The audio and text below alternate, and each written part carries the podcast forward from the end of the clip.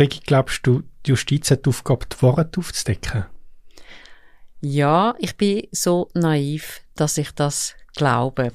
Wobei ich muss, ich muss da ganz eine kleine Einschränkung machen. Mir ist völlig klar, dass es immer nur um die Prozessualwahrheit geht. Also es gibt verschiedene Arten von Wahrheiten und die, wo die Justiz und vor allem die Strafjustiz kann aufdecken das ist äh, ein enger Fokus, aber ich finde, die sollen es gefälligst aufdecken. Und du als Journalistin, du willst das auch? Unbedingt. Das ist äh, mein grosser Ansporn im Beruf. Die Wahrheit und nicht als die Wahrheit. Also mal schauen, ob wir die Wahrheit in unserem heutigen Fall herausfinden.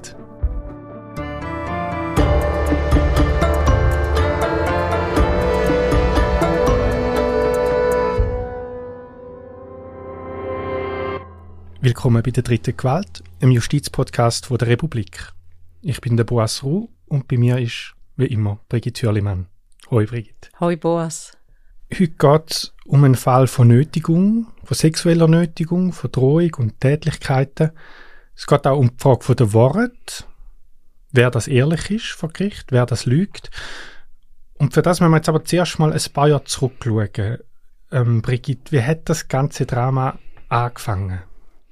Vielleicht müssen wir ganz am Anfang sagen, dass es um ein Ehepaar geht. Mhm. Ein Ehepaar, das in der Schweiz lebt. Ähm, sie haben drei gemeinsame Kinder. Und es ist äh, offensichtlich eine Liebesheirat gewesen. Da haben sich zwei Leute getroffen, verliebt, sehr schnell geheiratet, in der Schweiz zusammengezogen und haben drei Kinder bekommen. Und dann irgendwann ist es nicht mehr gut gelaufen in dieser Ehe und die Strafjustiz ist dann ins Spiel gekommen, wo die Frau ganz schwere Vorwürfe gegen ihren Mann erhoben hat. Und aus dieser Liebesheirat ist irgendwann das Drama dann entwachsen, bis die Frau zu der Polizei gegangen ist, nehme ich an, und gesagt hat, ihrem Mann hat sie vergewaltigt. Unter anderem, ja. Es sind mehrere Vorwürfe gewesen. Es sind sehr schwere Vorwürfe, die die Frau ihrem Mann gemacht hat. Mehrfache Vergewaltigung und andere körperliche Misshandlungen und Übergriffe. Und die Polizei hat das sehr ernst genommen. Also zu Recht, muss man sagen. So Vorwürfe muss man ernst nehmen. Wie haben sie reagiert? Sie haben unter anderem den Mann sehr schnell in Untersuchungshaft genommen und der Mann ist dann am Schluss insgesamt fünf Monate in Untersuchungshaft geblieben.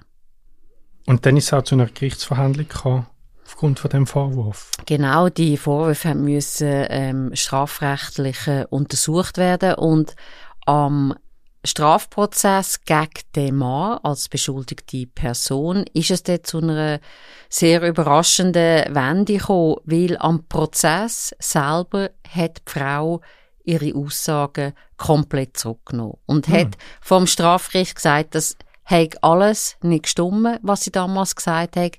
Die Anschuldigungen seien frei erfunden. Und das hat dann dazu geführt, dass der Mann freigesprochen worden ist an dem Prozess. Das ist ein, ein rechter Twist. Wie, wie ist es zu dem Sinneswandel gekommen? Das ist dann, das ist eine ganz zentrale Frage im, in dem Drama, wo ja noch ganz viel weitere Wendungen und Runden genommen hat und erst sehr, sehr viel später, also Jahre später, ist rausgekommen oder hat dann die Frau mal gewagt zu sagen, dass sie von ihrem Ehemann, wo der aus der U-Haft entlassen worden ist, massiv bedroht und unter Druck gesetzt worden sei. Er hat sie und andere Familienmitglieder von ihr unter anderem auch mit dem Tod bedroht. Und wegen diesen Bedrohungen und die Drohung hat gelautet, sie soll die Anschuldigungen zurücknehmen, mhm. hat sie sich entschieden, am Prozess zu behaupten, das hat alles nicht gestimmt. Und hat dann, ja, ihre Aussagen wieder rückgängig gemacht, was im Fall für sie äh, gravierende Konsequenzen gehabt hat. Dass sie vor Gericht gesagt hat, äh, sorry, das sind alles äh, falsche Aussagen, das hat so nicht gestimmt. Gravierende Konsequenzen, da muss man noch gerne schnell sagen, um was das da geht. Aber zuerst vielleicht noch, wenn ich mich da ins Gericht hineinversetze, das ist ja enorm schwierig, wenn du jemanden hast, der zuerst sagt, ich bin vergewaltigt worden und nachher, ah nein, doch nicht. Was macht man in so einem Fall? Das ist ja eigentlich nicht einmal so schwierig und ich meine es jetzt nicht zynisch, wenn ich das sage, aber Bei Sexualdelikt reden wir sehr häufig von einem Vier-Augen-Delikt. Das heißt, es sind zwei Menschen anwesend und zwei Menschen können dir schildern, was passiert ist. Jetzt in dem Fall hat der Mann von Anfang an gesagt, das stimmt nicht, ich habe das nicht gemacht, das ist nicht zu diesen Übergriffen gekommen.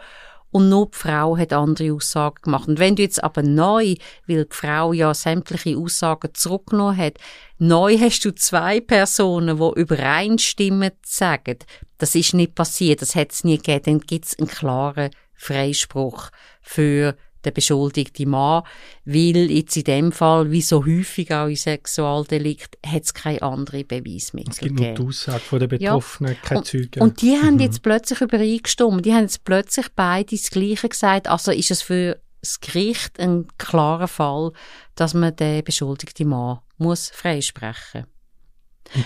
aber wie gesagt, das darf man nicht vergessen. Die Frage ist, was passiert denn mit der Frau? Und ich habe ja vorher Ja. erwähnt, für die Frau hat das äh, gravierende Konsequenzen gehabt. Also was für die? Sie hat sich dann nachher müssen vor Gericht verantworten wegen falscher Anschuldigung und, was vielleicht ein bisschen überraschend ist, auch noch wegen qualifizierter Freiheitsberaubung. Also man hat ihr dann vorgeworfen, dass sie schuld daran ist, dass ihr Mann fünf Monate lang hat müssen in Untersuchungshaft. Und für die beiden, das sind Delikte, das sind auch Straftatbestände. Für die beiden Delikte ist sie verurteilt worden und schuldig gesprochen worden. Was gibt es da für eine Strafe bei einer falschen Aussage, wenn man jemanden falsch beschuldigt? Also in dem Fall geht es ja um zwei Delikte und da ist die qualifizierte Freiheitsberaubung klar schlimmere Delikt. Also das wird strenger bestraft und das Gericht hat jetzt beide Delikte müssen berücksichtigen und, und hat sie für beides schuldig gesprochen und ist dann am Schluss zu einer Strafe gekommen von 20 Monaten Freiheitsstrafe, was für eine Ersttäterin eine strenge Strafe ist. Aber sie hat immerhin, weil sie Ersttäterin war in dem Fall, hat sie eine bedingte Strafe bekommen. Das heißt, heißt, nicht müssen Du absitzen. musst die 20 Monate nicht absitzen, wenn du dir innerhalb von der Probezeit nichts ähm, zu Schulden kommen lässt. Mhm. Aber doch 20 Monate verurteilt zu 20 Ist Monaten Freiheitsstrafe. Ist es ein empfindliches Urteil, das muss man sagen, ja. Ja, nur ein paar Jahre später sind die beiden ja wieder vor Gericht gestanden. Jetzt aber mit genau umgekehrten Vorzeichen. Jetzt äh, hat der Mann eine Strafanzeige eingereicht. Was ist denn passiert? Ja, das ist wirklich eine kuriose Geschichte und schwierig nachvollziehbar. Jetzt ist es plötzlich der Mann gsi, wo gegenüber der Staatsanwaltschaft und der Polizei behauptet hat, er sei von seiner Frau sexuell genötigt worden. Also er hat mehrere Übergriffe geltend gemacht von seiner Ehefrau gegen ihn, körperliche Übergriffe, aber ganz klar auch sexuelle. Und er hat gesagt, er sei mindestens einig ihn die Frau zum Geschlechtsverkehr gezwungen und einmal hat sie es nur probiert, also sie ihr das nicht gelungen.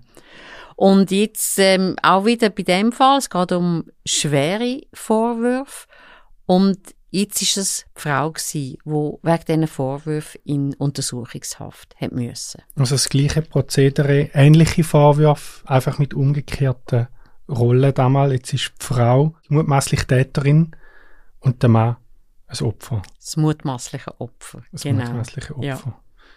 Was hat denn dort äh, die Justiz herausgefunden in dem Fall? Ja, die Wahrheit oder nicht die Wahrheit. Wir sind äh, vor der ersten Gerichtsinstanz, also das Bezirksgericht äh, Dielsdorf ist es gsi, hat den Fall müssen anschauen, hat die Anklageschrift gelesen, wo eine Staatsanwältin zusammengefasst hat und vor Gericht vertreten hat und das Bezirksgericht Dielsdorf ist zur Auffassung gelangt, doch das ist glaubwürdig und glaubhaft, was der Mann schildert. Die Anklageschrift basiert vor allem auf den Schilderungen von dem Ehemann. Und Also vom mutmaßlichen Opfer. genau. Und das Bezirksgericht hat die Frau schuldig gesprochen. Das heißt, sie ist eigentlich der Antrag von der Staatsanwältin gefolgt. Das heißt auch, das Gericht hätte Schilderungen vom Mann glaubt. Und, und die Frau ist wirklich streng bestraft worden. Man hat die 20 Monate genommen, wo sie im vorherigen Prozess bedingt bekommen hat und hat noch einmal 22 Monate draufgesetzt. Das gibt insgesamt 42 Monate. Und was vielleicht fast noch schlimmer ist, Sie ist zusätzlich zu diesen 42 Monaten Freiheitsstrafe zu einer sogenannten stationären Massnahme verurteilt worden, weil das Gericht äh, den Eindruck hat, die Daten, die Übergriffe seien nur passiert, weil äh, die Frau psychisch krank ist. Also das ist jetzt recht viel, das hätte ich gerne schnell auseinanderbeindeln. Also es sind einerseits die 20 Monate von der falschen Aussage, was sie hier gemacht Und Freiheitsberaubung. Und Freiheitsberaubung. Ähm, plus jetzt noch zusätzlich wegen der sexuellen Nötigung, ähm, wo nachher die 42 Monate gegeben haben. Und Teil davon äh, stationäre therapeutische Maßnahmen, also das heißt, sie hätte die geschlossene Psychiatrie.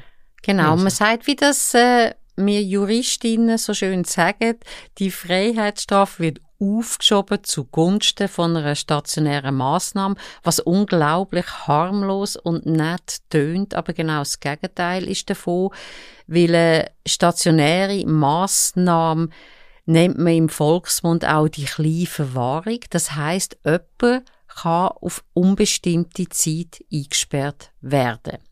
Und Sinn und Zweck von der stationären Maßnahme ist, dass man sehr intensiv therapeutisch behandelt wird und das ist dann auch passiert bei dieser Frau. Sie ist in eine geschlossene Psychiatrie gekommen und äh, ist therapeutisch behandelt worden. Aber sie ist dann am Schluss alles zusammen ist sie zwei Jahre lang eingesperrt gewesen. Also zuerst in Untersuchungshaft und dann in der psychiatrischen Anstalt. Jetzt wäre ich rechnen, zwei Jahre sind nicht 42 Monate. Das wäre ein bisschen länger. Irgendetwas ist passiert dazwischen. Und bis jetzt, muss man vielleicht auch noch sagen, kennst du den Fall ja vor allem aus den Akten. Aber ab dem Moment, wo jetzt kommt, bist du selber dabei gewesen. Was ist da passiert? Genau, es hat eine grosse Wende gegeben. Ich muss sagen, einmal mehr eine sehr überraschende Wende. Weil in der Zeit, wo die Frau eingesperrt war, hat sie sich entschlossen, eine neue Anwältin zu suchen, eine neue Verteidigerin. Und zusammen mit der neuen Verteidigerin ist es wie gelungen, darzustellen, was eigentlich in Wirklichkeit passiert ist, trotz diesen vielen Schlaufen und diesen Aussagen und Aussagen wieder zurückgenommen. Ich glaube, die zwei Frauen, die haben sich einfach gefunden und haben können reden und haben können offen reden. Und die Verteidigerin hat sich dann entschieden, dass, oder zusammen mit der Klientin muss man sagen, das äh, Urteil vom Bezirksgericht Dielsdorf an die nächste Instanz ziehen. Das heißt, der ganze Fall ist vom Obergericht gekommen und dort komme ich das Mal ins Spiel. Dort bin ich im Saal gesessen und dort habe ich das Mal alle Beteiligten gesehen, gehört und miterlebt. Also die Verteidigerin hat eine, eine wichtige Rolle gespielt. Magst du sagen, wie heißt sie? Sie ist äh, bekannt in der Schweiz, also vor allem äh, unter Juristinnen und Juristen. Sie heißt Ganden Tetong. Sie ist ähm, spezialisiert auf Strafrecht und sie hat sich wirklich einen Ruf errungen, unerschrocken, hartnäckig und sehr genau auch sogenannte oder angeblich schwierige oder fast hoffnungslose Fälle anzupacken. Und ich glaube, den Fall kann man schon auch als so einen bezeichnen. Also die Ehefrau, die Verurteilte und ihre Anwältin, die nicht, sind nicht zufrieden mit dem Urteil. Das stimmt. Und etwas ganz Wichtiges muss man da auch noch erwähnen. Und das ist vielleicht sogar ein bisschen erstaunlich. Auch die Staatsanwältin ist nicht einverstanden mit dem Urteil vom Bezirksgericht Dieshof. Und die Staatsanwältin hat gefunden, die Frau muss noch deutlich strenger bestraft werden als die 42 Monate. Und darum hat sie das Urteil ebenfalls vor Obergericht gezogen. Es sind beide Parteien nicht zufrieden gewesen. Genau aus gegensätzlichen Gründen. Die eine hat gesagt, es ist zu lasch bestraft, es müsste eigentlich ein strengeres Urteil kommen. Und die andere Seite sagt, nein, es die, ist ein zu strenges Urteil. Die andere Seite sagt, das kann man eigentlich noch viel deutlicher sagen, die andere Seite sagt, Freispruch. Die Frau muss freigesprochen werden, mhm. die darf gar nicht bestraft werden. Weil sie hat es nicht gemacht. Weil sie es nicht gemacht, ja. genau. Ja. Also das heißt, es kommt zu einem Berufungsprozess und das nochmal aufgerollt wird. Der findet in Zürich vor dem Obergericht statt. Wer ist dort alles vor Ort gewesen? Also die beschuldigte Ehefrau ist vor Ort gewesen, mit, zusammen mit ihrer Verteidigerin. Die Staatsanwältin ist da gesessen. Und was eher ungewöhnlich ist, was es nicht oft gibt an Berufungsfällen, das Gericht hat sich auch entschieden, den Ehemann als Auskunftsperson vorzuladen vor Gerichten. Es hat wie hören, was, was der Mann schildert. Sie kennen zwar die Berufungsrichter, kennen eigentlich alles aus den Akten, die haben stapelweise Akten gelesen, aber sie haben doch den Eindruck gehabt, die wichtige ähm, Auskunftsperson, eigentlich die Person, auf der alles basiert, die ganze Anklageschrift, die müssen wir hören und sehen. Das wird vom Bundesgericht so verlangt. Das Bundesgericht sagt, wenn ihr Richterinnen und Richter euer Urteil vor allem auf die Aussagen von einem Beteiligten abstützt, dann müsst ihr den hören. Dann müsst ihr den sehen und hören. Dann lenkt das nicht, wenn ihr die Aussagen aus den Akten leset. Und das hat das Obergericht ernst genommen und hat den Mann vorgeladen vor Gericht und hat ihn befragt zu diesen Vorwürfen, die er gegen die Frau geltend gemacht hat. Also sind beide wieder da gewesen, die Frau und der Mann. Was haben sie denn gesagt? Also sie sind, die beiden sind weit auseinander gesessen. Man hat wirklich gemerkt, die wollen nichts mehr zu tun haben miteinander. Und sie hätten unterschiedlicher nicht können sein, das, das Ehepaar. Frau ist, ist sehr zurückhaltend gewesen, sehr gefasst, hat sehr ruhig und knapp und sachlich Auskunft gegeben. Der Mann ist das pure Gegenteil von seiner Frau. Das ist ein bisschen ein Drama gewesen, wie er sich verhalten hat vor Gericht. Das ist wirklich schon fast ein bisschen ausgeartet, muss man sagen. Und es hat nur ein paar Minuten gedauert, wo der Gerichtsvorsitzende ihm zum ersten Mal hat müssen sagen, sie in dem Tonfall reden sie nicht mit uns. Können wir uns auf das einigen. Und das, das Aufpausen, Pausen Ja, so ein bisschen, so ein bisschen auf dem, so ein nachlässig, so, ja, überhaupt nicht respektvoll. Und er hat sich auch eigenartig benommen, er ist so ein bisschen umgefläzt auf seinem Stuhl. Und was vor allem aufgefallen ist, je genauer der Gerichtsvorsitzende nachgefragt hat und wirklich wissen, und was ist passiert und was hat sie gemacht und was haben sie gemacht, desto ungenauer und ausschweifender sind die Antworten worden vom Ehemann.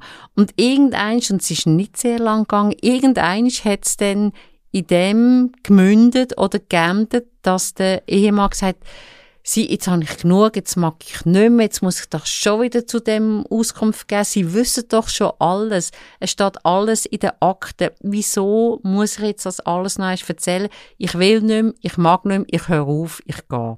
Und dann hat der Gerichtsvorsitzende hat sich das angelassen. Das ist so ein, ein dramatischer Ausbruch von der Auskunftsperson und hat eine sehr salomonische Gerichtspause einberufen und hat Anwältin vom Ehemann gesagt, sie ähm, redet sie mal mit ihrem Klient, ob er noch weiter Auskunft geben darf vor Gericht. Er kann sich auch auf sein Aussageverweigerungsrecht berufen und dann tun wir die Befragung beenden. Aber gehen Sie jetzt mal raus mit Ihrem Klient, tun Sie das mit ihm besprechen. Wir tun so lange die Verhandlung unterbrechen. Dann sind wir alle raus, aus dem Saal raus und es war eigentlich wenig überraschend gewesen, wo wir wieder zurückgekommen sind in den Saal, dass dann die Anwältin vom Ehemann gesagt hat, ihre Klient sei nicht mehr bereit, Aussagen zu machen. Dann ist das beendet worden. Der Ehemann hat sein Käppli angezogen und ist aus dem Gerichtssaal marschiert. Also ein Auftritt, der Eindruck hinterlassen hat? Ja, es ist ungewöhnlich dramatisch gewesen. Also in der Regel sind die Leute doch sehr beherrscht und also ein bisschen beeindruckt von dem Gerichtssaal und von dieser Gerichtsambiente und von diesen Richterinnen und Richtern, die erhöht auf dem Podest sitzen und wo man doch weiß, die entscheiden jetzt über, über ganz Wesentliches. Also die entscheiden, wie es im Leben weitergeht. Und der Mann hat wie ich weiß nicht, ob er es nicht ernst genommen hat. Er ist wirklich, hat schon fast ein bisschen ein unflätiges Auftreten gehabt. Und Das ist jetzt vielleicht nicht objektiv, aber wenn ich so als Gerichtsreporterin im Saal sitze und die beiden beobachte, da der Ehemann und die Ehefrau, muss ich sagen, hat er schon nicht so einen guten Eindruck hinterlassen. Er hat auch wirklich komisch ausgesagt, hat umlaviert, hat Fragen nicht richtig beantwortet, hat probiert auszuweichen oder ausschweifend und ich habe mir schon die ganze Zeit überlegt, wie ist das möglich? Wie ist das möglich, dass die Frau, das ist so eine kleine, feine, zarte, zurückhaltende Frau, wie soll die den Mann können derart malträtieren körperlich und gegen seinen Willen zum Sex zwingen. Wenn man die beiden zusammen erlebt hat im gleichen Saal, ist das fast nicht vorstellbar gewesen. Aber schlussendlich hat die Staatsanwältin hat einem Mann geglaubt, das muss man sagen. Und es hat eine Gerichtsinstanz gegeben, vorher, das Bezirksgericht, die hat einem Mann auch geglaubt. Also, es ist eigentlich erst das Obergericht gewesen, wo erstens mal beide vorgeladen hat und wo man wie das Gefühl gehabt hat, doch, die, die wollen es jetzt genau wissen. Und, und für die ist die Sache nicht erledigt, indem sie einfach die Anklageschrift lesen und das Urteil vom Bezirksgericht Dielsdorf lesen von der Vorinstanz. Sie wollen der Sache wirklich auf den Grund gehen. Sonst hätten sie nicht die Befragung gemacht. Das Obergericht hat also den Fall nochmal neu beurteilt.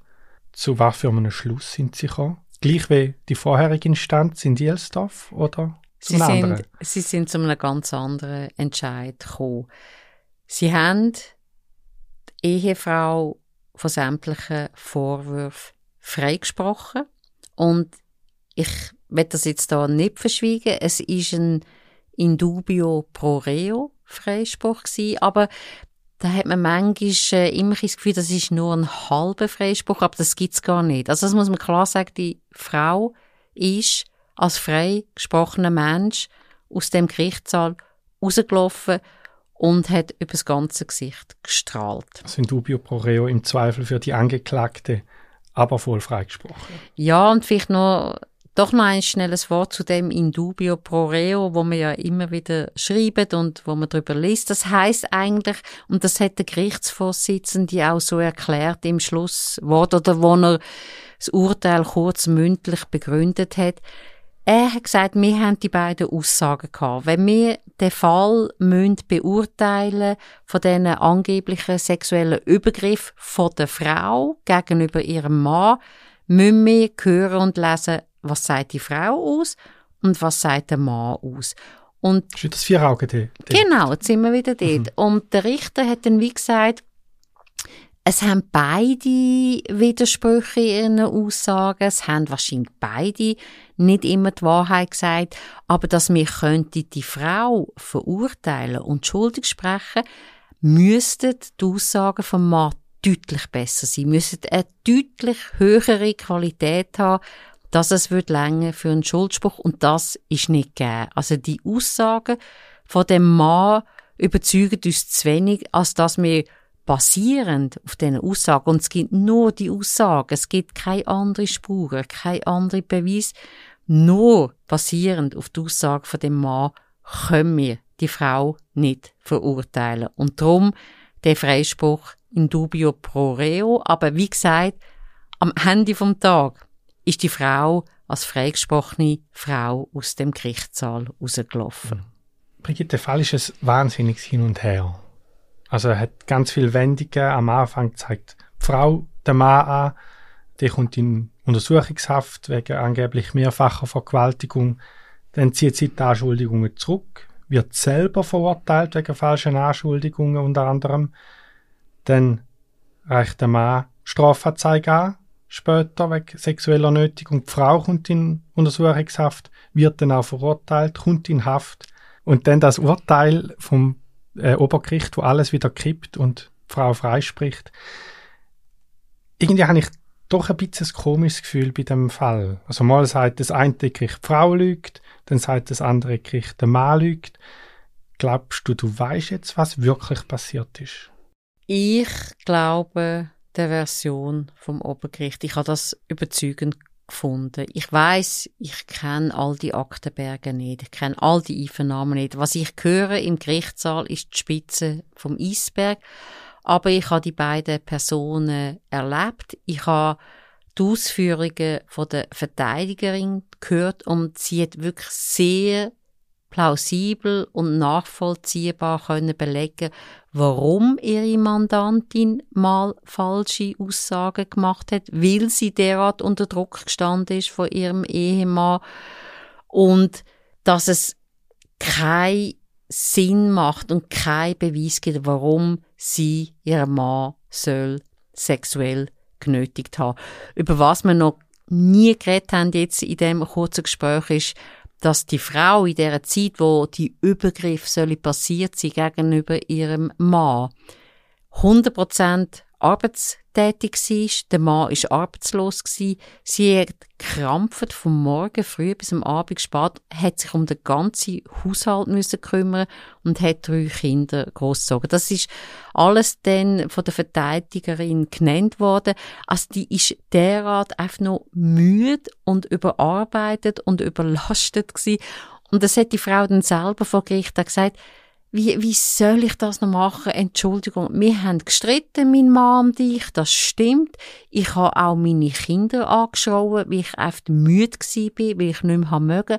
Aber wieso soll ich meinen Mann sexuell nötigen? Das würde ich nie im Leben machen und es gibt keinen Grund, warum ich das sollte machen. Und ich habe das können nachvollziehen. Ich habe die Frau gesehen, wie sie müde und erschöpft und überarbeitet heimgekommen ist und da habe ich gedacht, ja, es ist wirklich nicht plausibel, dass man dann noch die Energie hat für so Übergriff. Das ist, aber das ist mein Eindruck, das ist mein subjektiver Eindruck und aber ich habe gemerkt, dass ähm, die drei Oberrichterinnen und Oberrichter offensichtlich ja zu einem ähnlichen Schluss gekommen sind wie ich.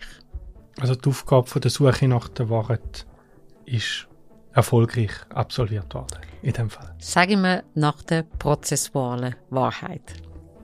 Sehr gut. Danke vielmals, dass du uns von dem Fall erzählt hast, Brigitte. Danke dir, Boas.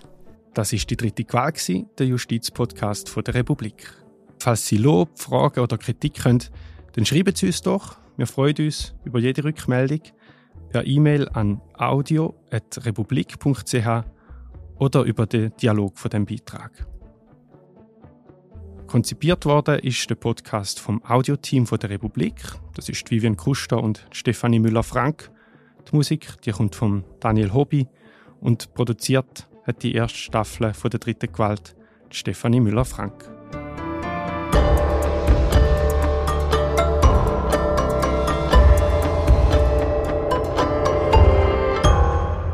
Mein Name ist Boas Ruh. Bis zum nächsten Mal.